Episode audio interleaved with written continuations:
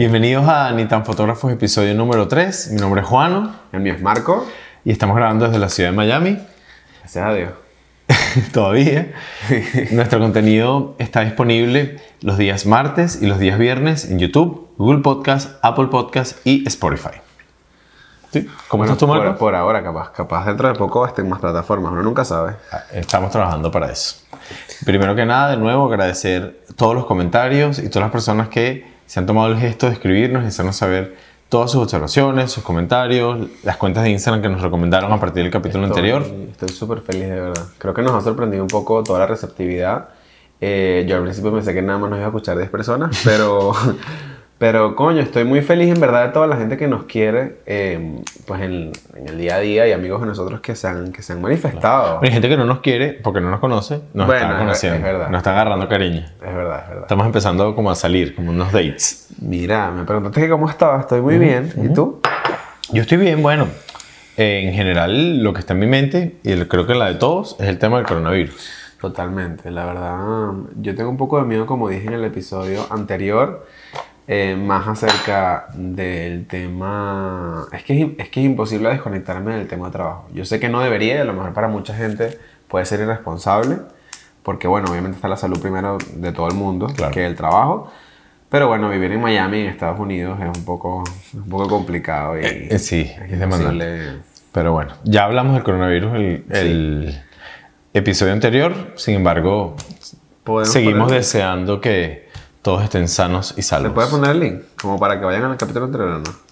Eh, bueno, abajo en la descripción. Bueno, por favor, vayan al episodio ¿Tú anterior. nunca has usado YouTube como para saber que uno no pone... No, no sé, yo a veces me salen, a veces me salen cosas de, ya va, a veces me salen cuando he visto videos de otras personas, a veces me sale como que una cosita así chiquitica de que Ah, bueno. otro episodio cuando hacen referencia, por eso yo pregunto, yo ¿qué? no sé. Bueno, edita tú el capítulo y Pero se lo a la tú. loca, pues ahora ya se va a rechar y me va a mandar a mí a editar el video porque yo no sé. Mentira, es broma. No, broma. no sé. No, está bien. Yo solo digo lo que yo Lo vi. averiguamos, lo averiguamos. Capaz lo estoy equivocado. No, sí se puede, a se lo puede. Hay gente poderosa que lo pone súper fácil. No, sí se puede, solo que no sé hacerlo.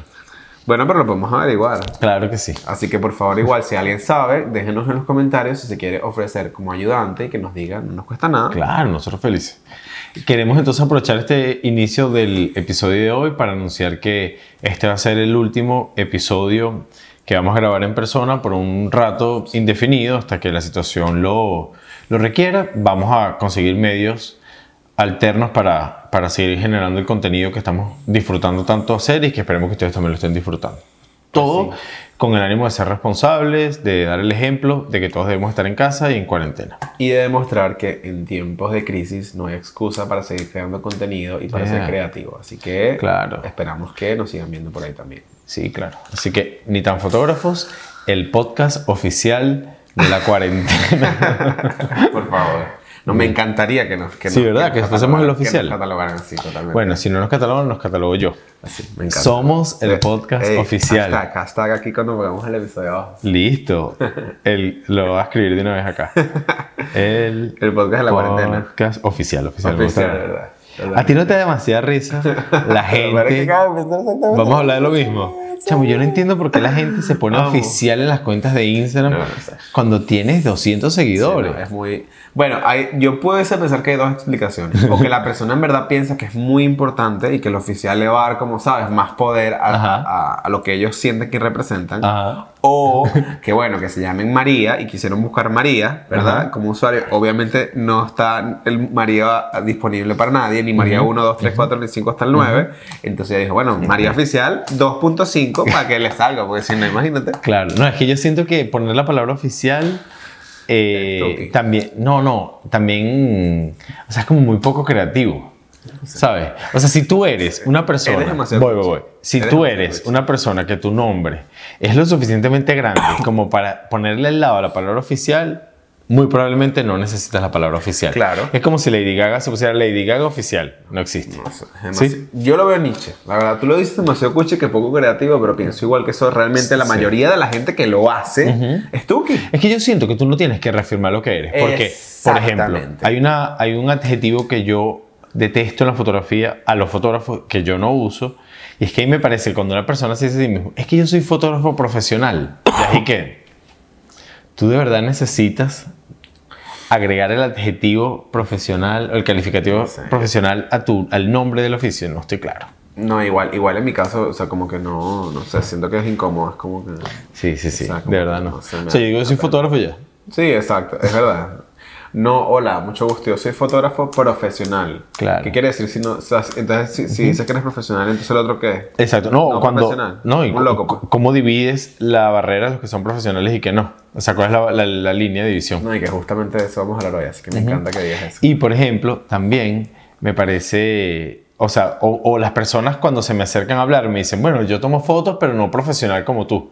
Y le digo, no, mire, la diferencia entre tú y yo es que este es mi oficio. O sea, Claro. yo vivo de esto. a lo mejor tú no. A lo mejor para ti es un hobby, a lo mejor tú lo haces parcial, pero Pero eso no lo hacen, ¿verdad? Que no sea profesional. Porque No, para nada. Que no se dedica a la fotografía y toma fotos súper bonitas. hay gente que se dedica y que su oficio no es Y necesariamente que dicen que profesional. son fotógrafos profesionales y bueno, coño, el trabajo está muy alejado de eso. Sí, sí, Pero sí. bueno, está bien. Claro que sí. Aquí Todo bien, para todo. bien por ahora. Miren, en el capítulo de hoy, el capítulo no episodio, vamos a hablar de 10 mitos de la fotografía que nosotros hoy estamos dispuestos a romper con nuestra opinión. Bueno, hay unos que pueden ser verdad, quién sabe. No, mentira, todos son No, no, no, estos son, Todos son cosas que, sí, que yo creo que están formuladas en base a la ignorancia, Sí. a no conocer el oficio fotográfico.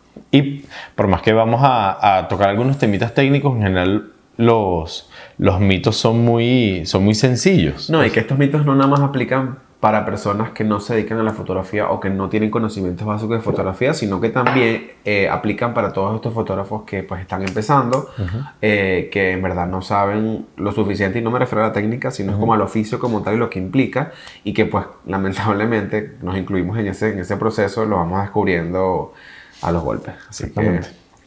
Muy bien. Bueno, mito número uno. arrancamos.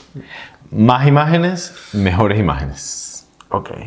Creo esta tendencia de creer que para poder lograr una buena imagen hay que tomar un millón. Sí, no, en verdad, creo que cuando estábamos investigando un poquito acerca del tema, eh, había varias referencias con respecto a eso. Y por lo menos una de las que yo estaba buscando decía que como que mil imágenes, o sea, mil imágenes o mil fotos en, en un día, cuando estás como tomando fotos, uno se dedica a tomar muchísimas imágenes. Y en verdad me gustó la referencia que, que salía ahí en el texto, porque decía que imaginémonos por un momento que la cámara no fuese digital, sino que fuese de film y que nada más tuviésemos 24 o 36 eh, en este Disparos, caso, otra ajá, disparos nada más, eh, pues la historia sería completamente diferente.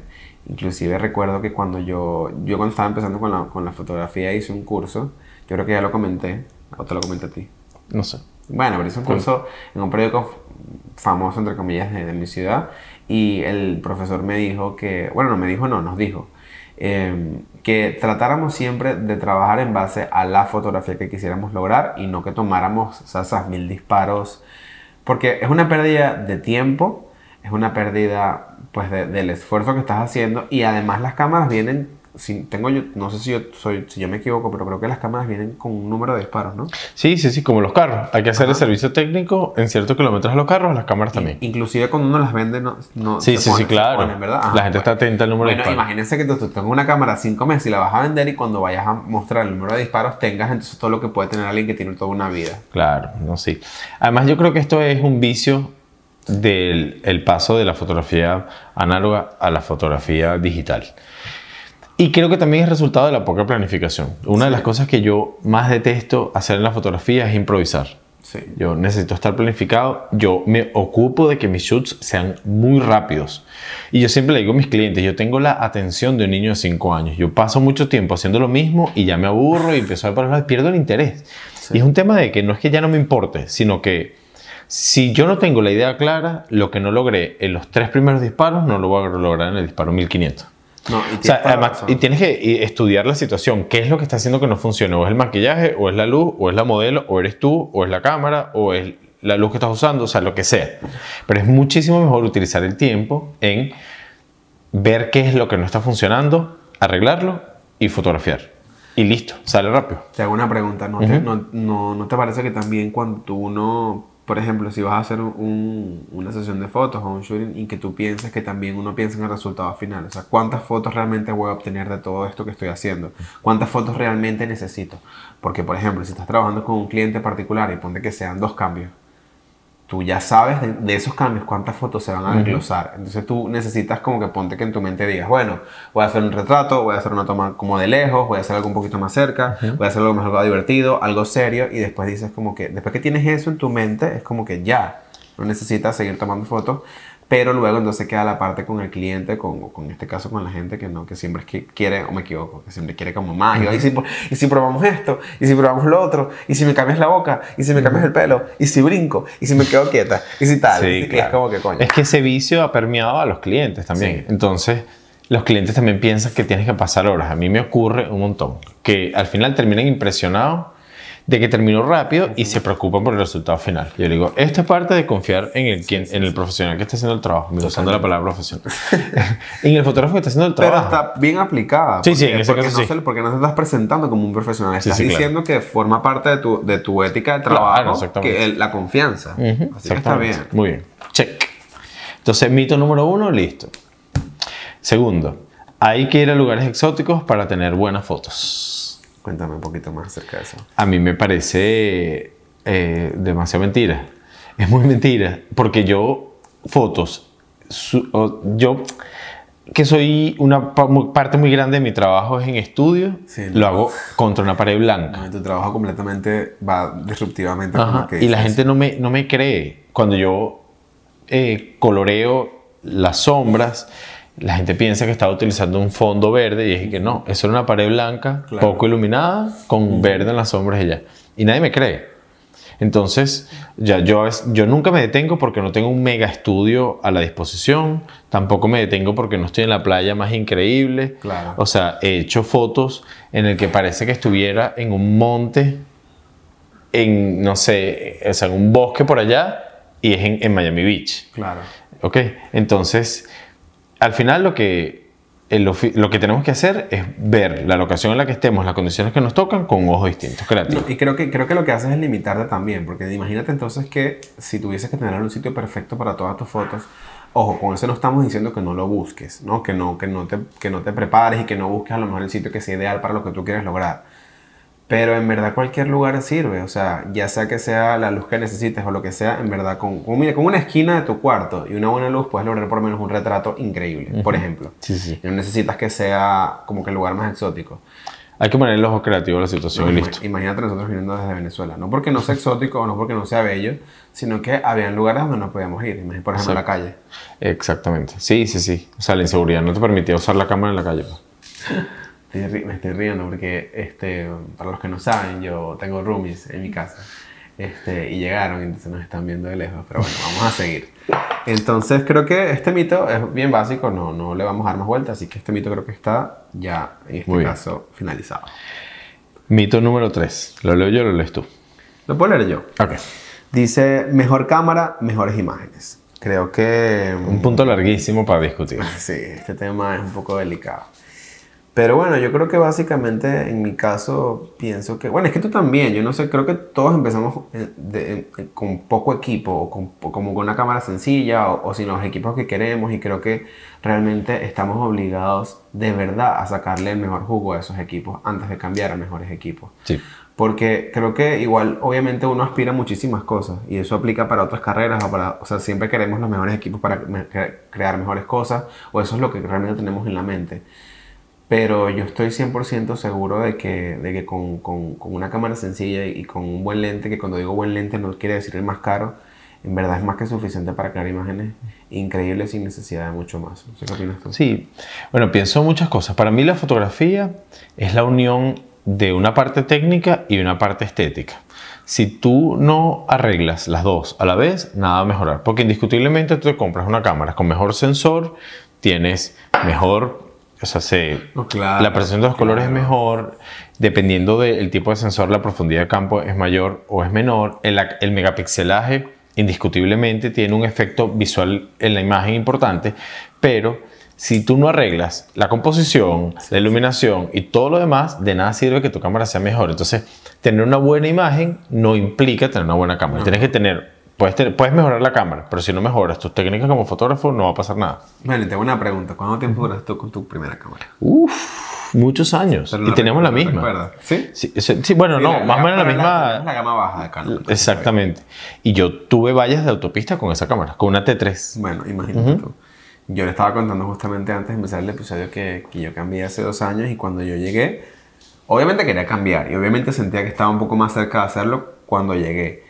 Pero en verdad no, o sea, nunca fue como, o sea, no- nunca permití que realmente eso me, me limitara en crear imágenes. Y creo que igual, bueno, creo que igual viniendo de Venezuela, y Claro. lo repito, o sea, creo que uno se, se forja guerrero, o sea, como que era lo que había, lo que se tenía y uno pues estaba dispuesto a crear lo que sea con eso.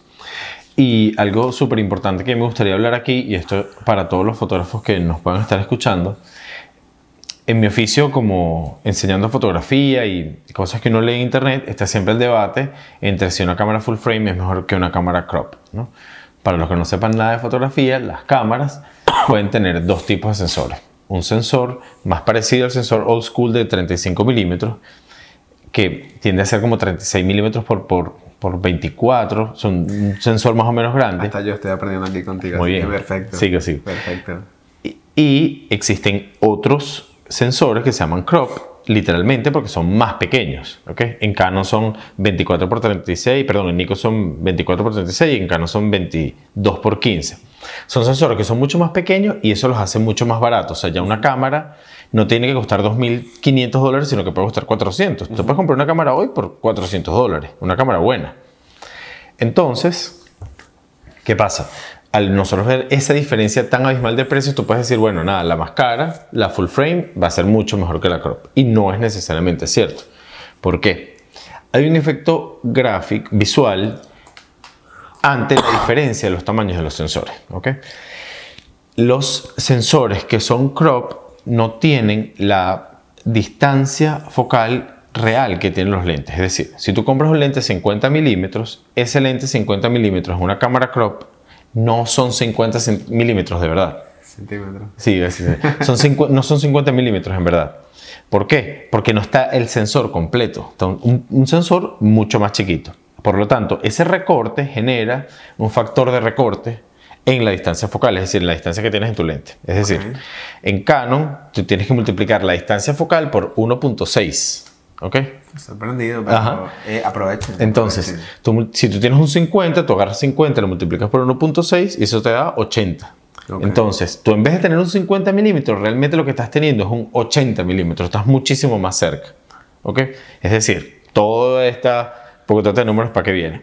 Si tú eres un fotógrafo de vida silvestre o, o de deportes y estás en condiciones en las que tienes que tener una distancia focal muy grande, es decir, un zoom muy grande porque no puedes físicamente acercarte al sujeto que estás fotografiando. Si tú agarras un lente 400 milímetros, ¿ok? Y pones el lente a 400 milímetros y estás en una Canon, eso realmente es un 640 milímetros. Estás muchísimo más cerca de lo que realmente tu lente te está permitiendo. A consecuencia de que tienes un sensor crop. Eso es una mega ventaja porque un lente, obviamente, 640 milímetros va a ser muchísimo más costoso que un lente 400 milímetros. ¿ok? Entonces es un tema de que no importa si el sensor es un sensor full frame o es un sensor recortado, al final cada uno va a tener sus pros y sus contras. Entonces no hay que dejarnos llevar por que si tu cámara cuesta 2.500 dólares o tu cámara cuesta 400. Al final es cómo tú sepas usar tu cámara para crear imágenes. Drené todo lo que No, siempre no, quiero decir con los números. Me parece que está excelente este, este pequeño. este pequeña explicación. Esta pequeña explicación. Bien, Así que no se dejen intimidar porque su cámara sea más barata o No, su lente y- sea más y- barata, no. Y quiero decir dos cosas. La primera es que tampoco se quejen tanto de que cueste, una, cueste mucho menos, porque igual, si se ponen a pensar, es una muy buena oportunidad que no existía en los tiempos de antes, cuando todos los equipos eran Claro. costosos. Eh, la cámara está súper económica y está, está a la mano de todos. Puedes hacer un pequeño esfuerzo para empezar y luego, poco a poco, con trabajo, o sea, trabajo pago y que puedas empezar a ahorrar, como que puedes cambiar de equipo y gracias a Dios no es tan complicado en países donde la economía está bien. Ojo, y no tiene que ser una cámara, puede ser un teléfono.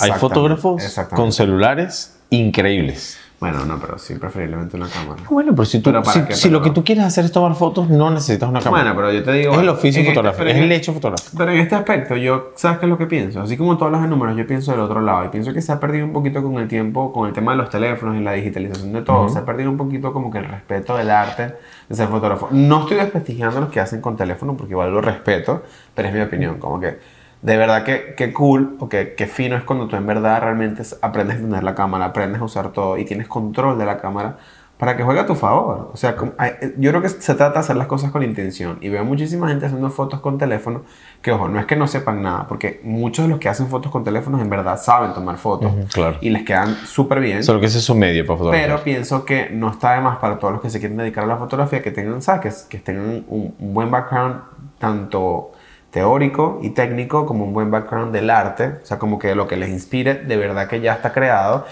para que sean unos, pues unos buenos Claro. artistas. Bueno, yo, yo hace, hace un año estuve de viaje eh, en Europa y todos los días que salí nunca saqué la cámara.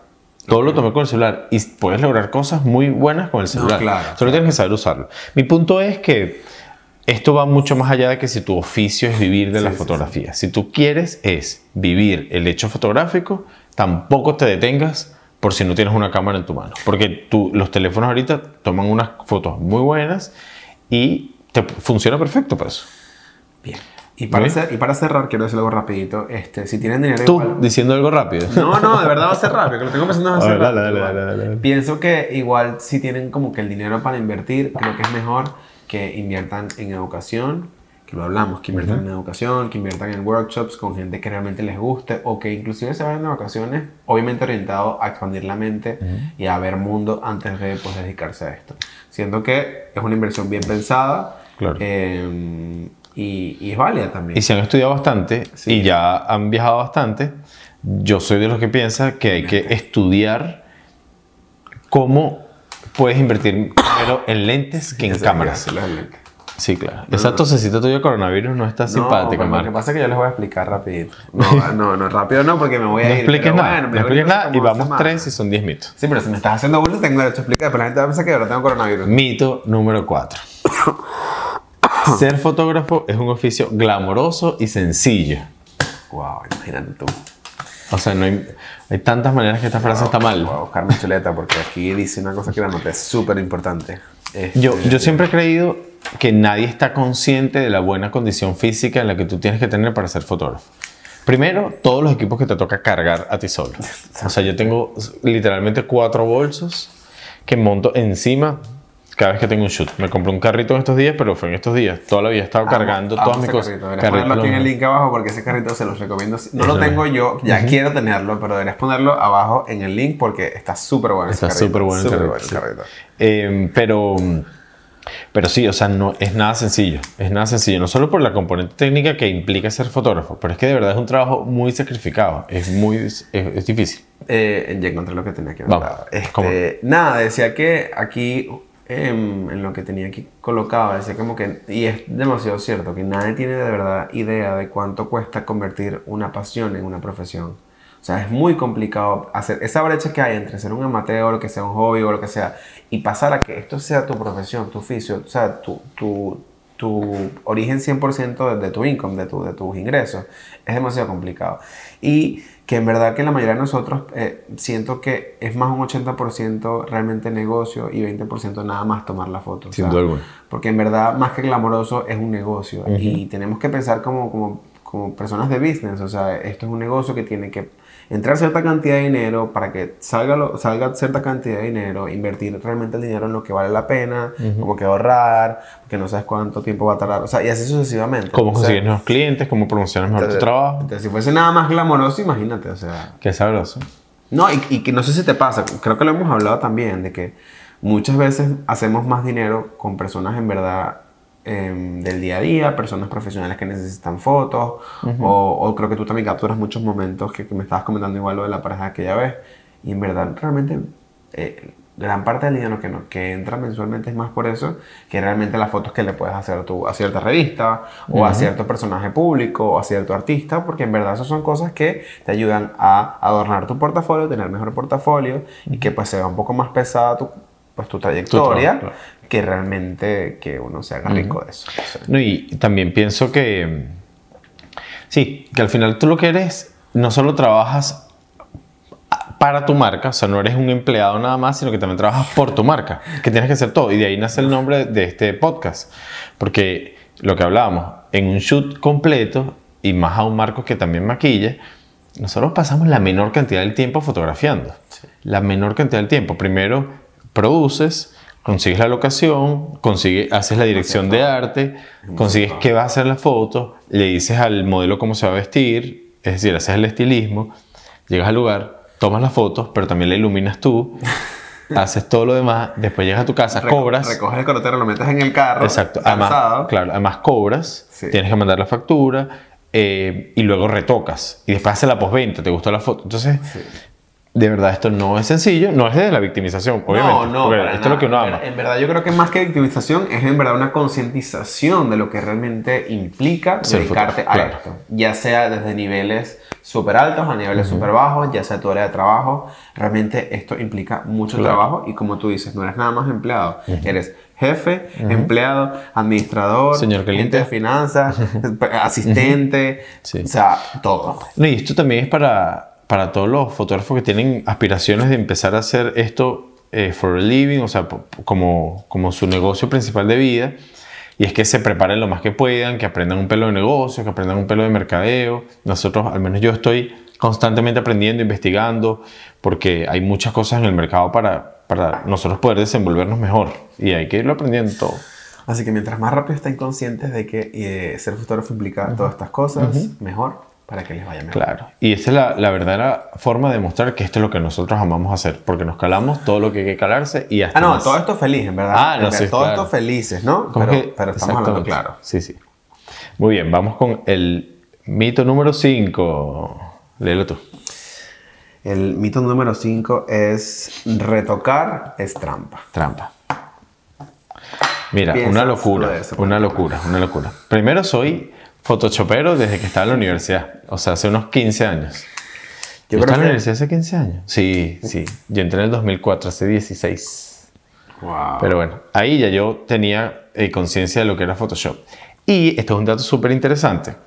En la fotografía análoga, cuando hacían revelados en estudios, habían miles de técnicas, y voy a poner unos ejemplos, de cómo se retocaban imágenes. Habían recortes de negativos para hacer como composiciones. En meet- meetings políticos recortaban eh, los negativos y los ponían uno encima de otros para agregar más personas o para hacer composiciones intencionales.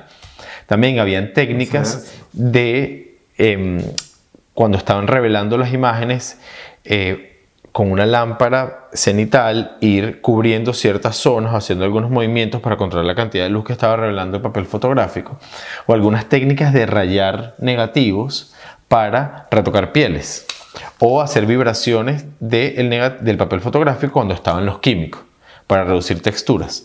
Entonces el retoque es una cosa que viene desde hace demasiado La tiempo. verdad es que no sabes nada de lo que acabas de decir. Sí, sí, sí, en serio. Está súper cool. Es interesantísimo. Entonces, dejar la tontería con, con, con, con criticar tanto el retoque, o sea, nada en exceso es bueno. O sea, las personas que retocan fotos al exceso siempre va a estar mal, porque estéticamente no es Es que- agradable. es que todo en exceso, todo en, Exacto. en la vida está mal. Entonces retocar no es trampa, es parte del oficio. De hecho, eh, para los que sabemos de la parte técnica, las cámaras salen, las fotos salen desde la cámara en RAW y son fotos que carecen de contraste, carecen de saturación de colores, las fotos están anormalmente planas. Entonces una foto buena en cámara es una foto proyectada, que, o sea, que tú proyectas que esta foto va a quedar muy bien. Entonces, el oficio fotográfico implica un proceso de retoque. Te decía que pienso que de igual forma toda, toda esta generación millennial y toda esta gente que, que creció pues con las computadoras y con las redes sociales y todo esto, pienso que la mayoría de los fotógrafos pues nuevos están como muy familiarizados con el tema del retoque porque, porque, porque es así, por las aplicaciones, por el tema del que está viniendo todo lo vintage o todo el tema este, del retoque de piel y, y cosas nuevas que siguen saliendo. Y creo que es imposible, lamentablemente, para los que no les gusta, desconectarse de lo que es el retoque. Tanto Cierto. para rescatar toda la parte técnica, ya sea iluminar mejor o colorizar mejor, Siento que el tema de mejorar la piel, de agregar efectos, de, de hacer que las fotos se vean como vintage, como film, o, o, todos estos efectos en postproducción que hacen como los diseñadores gráficos que también como que cambian el fondo, esas cosas, vienen acompañados de toda esta era nueva de fotógrafos y creo que forma parte también de, del cambio y de la evolución, así que eh, no nos parece que esté mal. Muy bien. Siguiente mito. Todo lo que necesitas para tener éxito es el talento. Wow. Tanto que decir. Tanto que decir. No, se, se, une mucho con lo que hablamos hace dos puntos atrás con el tema de, de que es un, este es un oficio sencillo. De nada te sirve tu talento si no tienes la estructura del negocio en el que vas a trabajar. De nada sirve. Porque puede ser muy bueno, pero puede ser un desastre, como hablamos, publicando tus fotos en Instagram o con tu página web, porque tu talento es la fotografía o, o tu talento sea el que sea. Y que pienso también que en esta época que hay tantas, tantas, tantas personas tomando fotos, creo que forma parte, como tú lo dices, de que creo que es igual de importante el talento como la responsabilidad, uh -huh. como el compromiso, como la constancia. Y el desempeño y, en general. Y el desempeño en uh -huh. general eh, de fotógrafos como pequeñas empresas o grandes empresas, siento que es igual de proporcional el talento, porque obviamente no una cosa ni la otra. El talento siempre va a ser importante para cualquier cosa que uno haga en la vida. Muy bien. Así que el siguiente. Tampoco mito. Perfecto. ¿Qué es el, este, el 7? Se nace fotógrafo. Creo que se desglosa un poco. Ni que además nosotros somos la prueba viviente de que esto es mentira. o sea. totalmente, totalmente. Creo que sí hay que tener cierto, como cierto, se desglosa el talento, lo que estábamos hablando un poco también. Uh -huh. Creo que sí hay que tener como que ciertas habilidades para las, las cosas creativas, por así decirlo, o hacer la parte cuál? artística. ¿Como cuáles? Bueno, para mí, para mí, por ejemplo, el buen gusto es súper importante. Pero eso se desarrolla. Sí, chamo, pero ya va. Hay gente. Yo te voy a decir algo. Hay eso, gente, hay gente que yo veo. Amigo, eso quiere decir, eso lo que quiere decir es que las personas están en un estado actual de mal gusto y que no han hecho nada para crecer. Pero esto puedo hablar de mí. O sea, yo me convertí en fotógrafo a los, 20, a los 24 años, pero yo antes hacía todo lo opuesto. O sea, que tú ves como me cambia el tono de voz cuando empiezo a hablar y que, bueno, ustedes agarran la distancia focal y la multiplicas por no, 50 pero, porque es lo que me gusta hablar a mí. Bueno, pero, Amigo, pero puede. Buen gusto, pero la las personas, una persona que no tenga buen gusto y decida mejorarlo, lo mejora. Y ese es el punto. Si tú no eres fotógrafo, no sabes usar una cámara, no sabes retocar, no sabes vestirte, no sabes hacer nada y decides a saber hacer algo, lo vas a lograr. Si sí, bueno, haces sí. los pasos que hay que seguir. Y ese es el punto. No tienes que nacer fotógrafo. Nadie nace fotógrafo. Sí, te, te, te, puedes entrenar para hacerlo. Te, si tú quieres ser profesor, te entrenas para ser profesor. Tú quieres ser fisicoculturista, entrenas para ser fisicoculturista. Todo. Bueno, y creo que también forma parte de la concientización acerca de las debilidades que tenemos todos. Sí. Siempre y cuando sientas que tienes una, una, debilidad en, cierta, en una u otra cosa o en ciertas cosas, mientras estés consciente y lo trabajes y trates de mejorarlo, uh -huh. va a ser muy difícil que lo mejores aunque sea un poco. No, y, que, y que va también como reconocer que en, si tú decides mejorar en una de tus debilidades, probablemente te va a costar más. Sí. Por ejemplo, yo soy de los que no o sea, me recuerdo que en, en el colegio yo era malísimo en, en, castellano, en redacciones, o sea, lo mío eran los números. Si yo quisiera ahorita sentarme a escribir un libro, nada me dice a mí que no lo voy a poder lograr. Sí, Solo que me va a costar más que lo que me costaría hacer un libro de matemática. Que de hecho que creo que cuando yo estaba en la universidad hacía como guías de matemáticas de ejercicios para mis alumnos y para mí era una cosa muy sencilla. Pero si tú me dices ahorita, vamos a escribir un libro, una biografía, cuéntame más. sí, entonces, por supuesto, yo siento que sí lo podría lograr. Lo sí. único que va a requerir mayor esfuerzo. Entonces, quiero convertirme en autor de libros. O sea, yo no nací autor de libros, me puedo convertir en eso. La escritura y esas cosas están en mis debilidades. Pues bueno, será un camino mucho más largo y duro de recorrer, pero posible. Sí. ¿Okay? Que el dicho ese que dice que na nadie nace aprendido, de Exactamente. también aplica 100%. Muy bien. Así Entonces, que, listo, nada que ver. A la vida y ya. Mito número 8. Fotógrafo, que los fotógrafos profesionales son mejores que los fotógrafos amateur. Bueno, cuando estábamos desarrollando este mito, este, había una de las cosas que decía eh, era que muchas veces los fotógrafos pro, por así decirlo, eh, con el tema de que te vaya bien económicamente hablando, como que te acostumbres a eso, se vuelve rutina y de alguna u otra forma puedes perder la pasión. Y creo que ahí es una de las grandes diferencias entre los fotógrafos amateurs, que muchas de las cosas que los mueve es la pasión y no nada más el dinero o no nada más el éxito, sino que simplemente lo hacen porque les gusta, porque es su pasión y porque quieren trabajar en base a eso. Y, y, pues totalmente lo contrario, porque creo que no, no sé si te, si te has dado cuenta que hay muchos fotógrafos que en verdad son profesionales, que en verdad dominan la fotografía técnicamente, tienen muchísima experiencia, han trabajado con muchísimas personas, pero pienso que hay muchos fotógrafos amateurs, de todos estos chamitas nuevos que están tomando fotos, que son súper talentosos y que a lo mejor en cierta área ese talento, esa pasión o esas ganas de aprender y toda esta innovación y haber crecido en otras circunstancias de vida, más que todo por el tiempo actual, les hace aportarle algo diferente, en este caso al trabajo, y que los puede diferenciar mucho de todos estos fotógrafos pro que estamos hablando. Sí, no, y también cuando uno está en un punto amateur, tiendes a reconocer con muchísimo más valor las oportunidades. Sí, totalmente, totalmente. Así que que nada, o sea, que nada los detenga, ¿verdad? Que nada los detenga, o sea, que nada les diga que... y lo interesante de decir esto es que nos lo estamos diciendo nosotros mismos, porque nosotros estamos también, todavía en construcción de nuestra carrera. Pero es que fíjate que igual yo creo que no, o sea, lo, hemos hablado, o sea, en verdad,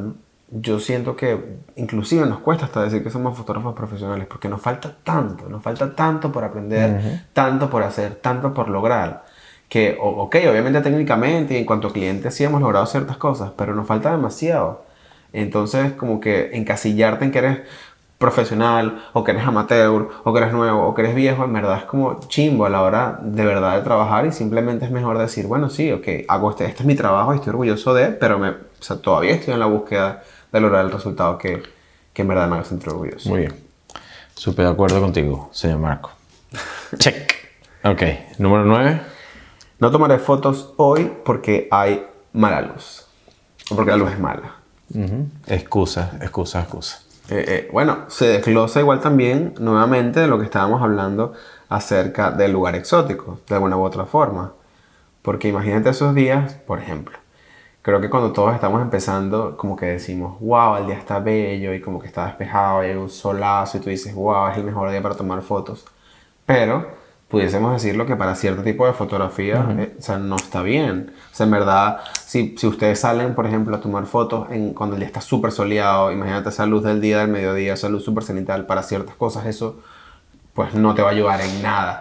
Así tú ves que el día está precioso, si tú ves que todo está perfecto, a diferencia de que un día esté, por ejemplo, nublado, cómo va a afectar la luz las nubes, cómo todo va a estar tan, tan soft, a lo mejor para cierto tipo de trabajo no te va, en este caso, a favorecer, pero eso no quiere decir que esté mal. De hecho, es mucho más sencillo una fotografía con el cielo nublado que con el sol directo, porque los contrastes son mucho más suaves cuando el cielo está nublado, es mucho más sencillo manejar el tema de la sombra. Un sol fuerte, no importa la hora en la que estés, sin una nube, es muchísimo más contrastado, va a ser mucho más difícil componer así. O sea, es más retador, más que difícil es retador. Entonces, Sí, no hay, no hay luz perfecta. O sea, quiero decir que las condiciones de luz lo que va a hacer es que va a condicionar el resultado final de la imagen que vas a obtener. si las fotos son, perdón, si las fotos son aquí en tu casa con esta luz que tenemos acá fija, bueno, vamos a obtener un tipo de luz, un tipo de imagen y reconocerlo, aceptarlo y, y, crear a partir de allí. Y estar consciente que vas a crear en base a esa luz que te están dando, o sea, una oportunidad que es justamente lo que estábamos, lo que estábamos leyendo antes de desarrollar este mito, era que siempre y cuando hay luz, tienes una oportunidad de obtener un resultado. Ya queda en ti saber aprovecharlo a tu favor, siempre a tu favor. Y la luz puede ser hasta el flash de un celular. Sí, porque eso es otra cosa que la gente no sabe, como que obviamente eh, está todo este tema de fotografía como que con luz natural y eso es un tema. Pero, por ejemplo, yo he tomado fotos de las cuales me, o sea, me han gustado en el día está súper horrible, pero nada, tú llevas tu flash o tienes tus equipos para, en este caso, controlar un poco más hacia tu favor las condiciones, pero igual lo haces, porque imagínate esos días que has tenido que hacer un trabajo, por ejemplo, y es outdoors, o sea, o en exteriores, y tú dices, bueno, ¿qué me toca? solventar no vas a decirle al cliente que otro día, bueno, me cuadramos otro día. tormenta, ¿no? Pero, eh, claro. pero, o sea, uno siempre busca darle la vuelta y, y usar las condiciones que tengan a su favor, y si no, pues resolver. Ese es el reto, yo creo. Sí, muy bien. Sí, siempre poner el ojo creativo ante la situación, resolver con buena actitud y en ánimos de crear, de crear buenas imágenes. Totalmente. Así que, descartado este mito. Como todos los demás. Así que. Y el número 10 es que el modo automático de la cámara es para principiantes. Ok. Bueno. Yo soy de los que estoy completamente en desacuerdo de colocar la cámara en modo automático, el modo automático completo. ¿ok? De hecho, cuando doy clase en la escuela, le digo a mis alumnos, a partir de hoy en la primera clase, a partir de hoy la cámara se pone en modo manual y de ahí no sale. Claro. ¿Ok? Porque creo que es la única manera de, primero, tomar control absoluto de la cámara. O sea, si nos estamos lanzando este viaje de aprender a usar este equipo, vamos a usarlo como es. Pero también, eh, a mí me parece que es la única manera de aprender de verdad a usarla. ¿ok? Entonces, sacarle el provecho y utilizar al 100% el equipo que tienes a tu mano. Pero hay dos modos en particular que tiene la cámara, que es el modo prioridad a la apertura, el modo prioridad al disparador, que básicamente lo que hacen es elegir uno de los dos parámetros que la cámara, que uno de los tres, de los dos parámetros, la velocidad y la apertura, tú eliges uno y la cámara se encarga de elegir el otro haciendo medición con la medición del fotómetro. ¿okay? Es decir, que si tú eliges el modo prioridad a la apertura, tú solo eliges la apertura y la cámara elige la velocidad. El ISO o lo setea, lo pones automático, cualquier cosa. ¿okay? Pero eso te permite olvidarte por un segundo de la velocidad de obturación cuando tú eliges la apertura. Igual con el modo prioridad a la apertura. Tú eliges la modo, perdón, prioridad a la velocidad. Tú eliges la velocidad, la cámara a través de la medición del fotómetro elige la apertura adecuada para exponer correctamente la imagen. ¿En qué condiciones se eso? Cuando no tienes el tiempo, literal, para poder elegir cuál es la velocidad y cuál es la apertura adecuada para exponer bien una imagen. Entonces, estos dos modos que son no, no completamente automáticos en el sentido que la cámara no elige todos los parámetros que vas a utilizar para tomar una imagen o para exponer una foto, tú está, te está ayudando a elegir una parte porque tú literalmente no tienes el tiempo para, para hacerlo. No, y que como todo, yo creo que hacer todo con intención, o sea, como que no ponerlo en automático para que la cámara, en este caso, solamente tus problemas de resolver, sino que tú hagas las cosas conscientemente. Me imagino que habrán fotógrafos, creo que no nos pasa muy, muy habitualmente, pero me imagino que habrán fotógrafos que se dedicarán a otras áreas de fotografía, a lo mejor les puede funcionar inclusive en algún momento la, cámara en automático.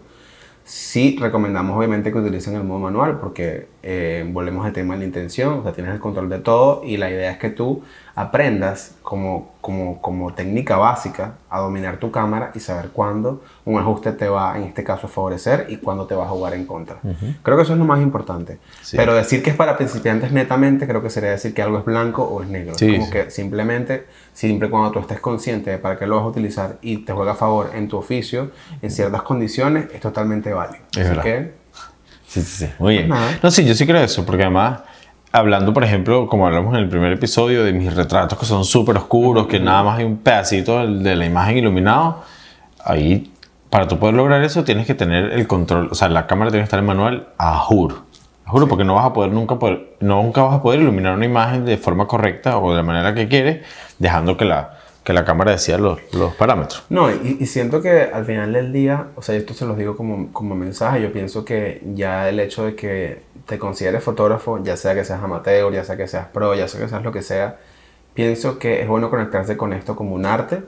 Pienso que en este caso cuando algo es arte es muy subjetivo, es muy relativo y creo que muchas cosas son válidas siempre y cuando las hagas a propósito, siempre y cuando las hagas con intención, siempre y cuando tú digas, yo hago esto porque quiero que se vea así, porque quiero que sea así. Siempre y cuando tú hagas las cosas bajo ese parámetro, es totalmente válido que tú hagas lo que tú quieras hacer con la fotografía, si ese es tu arte, es tuyo y si gusta o no, pues ya quedará de parte de los demás, siempre y cuando tú estés feliz con lo que estás haciendo. Muy bien. Nos gustaría también entonces escuchar sus comentarios, que dejen aquí abajo en la, en la caja de, de comentarios si tienen, conocen algún mito que no hayamos nombrado acá y que deseen agregar, que ustedes sientan que no tiene nada que ver con lo que realmente pasa en el oficio de la fotografía o en sus trabajos. Y bueno, y también si tienen algún comentario o alguna opinión, sí, con respecto a lo que venimos, estamos aquí hablando. Que hablamos si les gustaron, si no les gustaron, si piensan que hay más que nos, que nos saltamos o si piensan que a lo mejor difieren de una de las cosas que dijimos. La idea, como siempre les decimos, es que esto sea un espacio para compartir ideas y que nos digan qué piensan ya sea bueno o sea malo, la idea es que aquí aprendamos todos y que tratemos siempre de dejarle lo máximo a ustedes, pero que ustedes también tengan una opinión y nos la dejen saber, no saben lo importante que es para nosotros. Exactamente.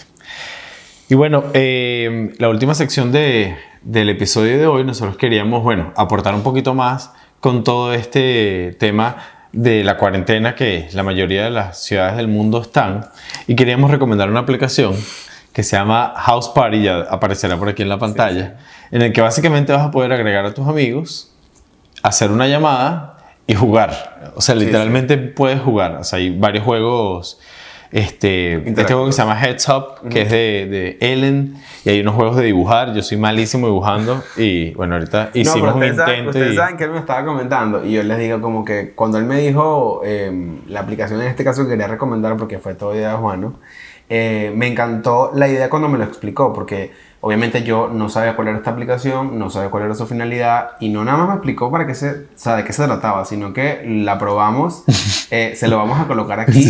No nada más tiene un juego, tiene, tiene muchos juegos y también tiene la, la, también tiene la función de que puedes hablar con muchas personas al mismo tiempo. Eh, me parece que está súper válido para el tiempo en el que estamos y nos encantaría que le dieran una chequeada a la aplicación, que nos digan qué les parece y que, y que se diviertan. Sí, que en este tiempo en el que realmente por nuestra salud y de las personas que están en nuestro entorno tenemos que quedarnos en casa, pues al menos buscar medios para divertirnos y compartir con nuestros amigos a pesar de que estemos dentro de casa. La app está súper buena, se la recomendamos y de igual forma le decimos, si no les gustó y les parece que la app no sirve, háganoslo saber en los comentarios. Si les encantó, pues no nada más díganos, sino compártanla y háganle en este caso la caridad a toda la gente que está en su casa al final se trata de que nos divirtamos y a que, no le guste es una gente aburrísima. No, y que, y que se trata Y si no les gusta, compartan que no les gustó. Al final de esto se trata de que compartan la información que, que les llegue y si es para bien chévere. Y si no les gustó, pues digan, mira, no me gustó, están hablando pura mierda, no les gusta, no recomiendo nada. Ok, está bien, perfecto. Así que... Kelly. Este, bueno, yo creo que Así finaliza nuestro tercer episodio. De nuevo, muchísimas gracias por escucharnos, por sus comentarios. Vamos a estar siempre atentos y respondiendo a sus mensajes en arroba ni tan fotógrafos o en arroba Juano o arroba marco photoshoot. Y bueno, agradecerles de verdad un montón. Eh, pues no nos queda más que agradecerles, como dice Juan, por todo el apoyo. Eh, de verdad que es súper importante todo el amor que nos han dado en, esto, en estos pocos días que tenemos con, con, el podcast y estamos muy muy felices de compartirle toda esta información que les estamos dando hoy. Esperamos que les sirva, que pongan todo esto en práctica eh, y que, que, nada, que les mandamos las mejores de las vibras. Sí. Por favor recuerden siempre suscribirse a nuestro canal, nuestro contenido disponible martes y viernes en las diferentes plataformas de video y de podcast y nos estamos viendo en una próxima oportunidad. Así que, chao. Que les vaya súper bien. Que estén bien, manténganse sanos. Seguro.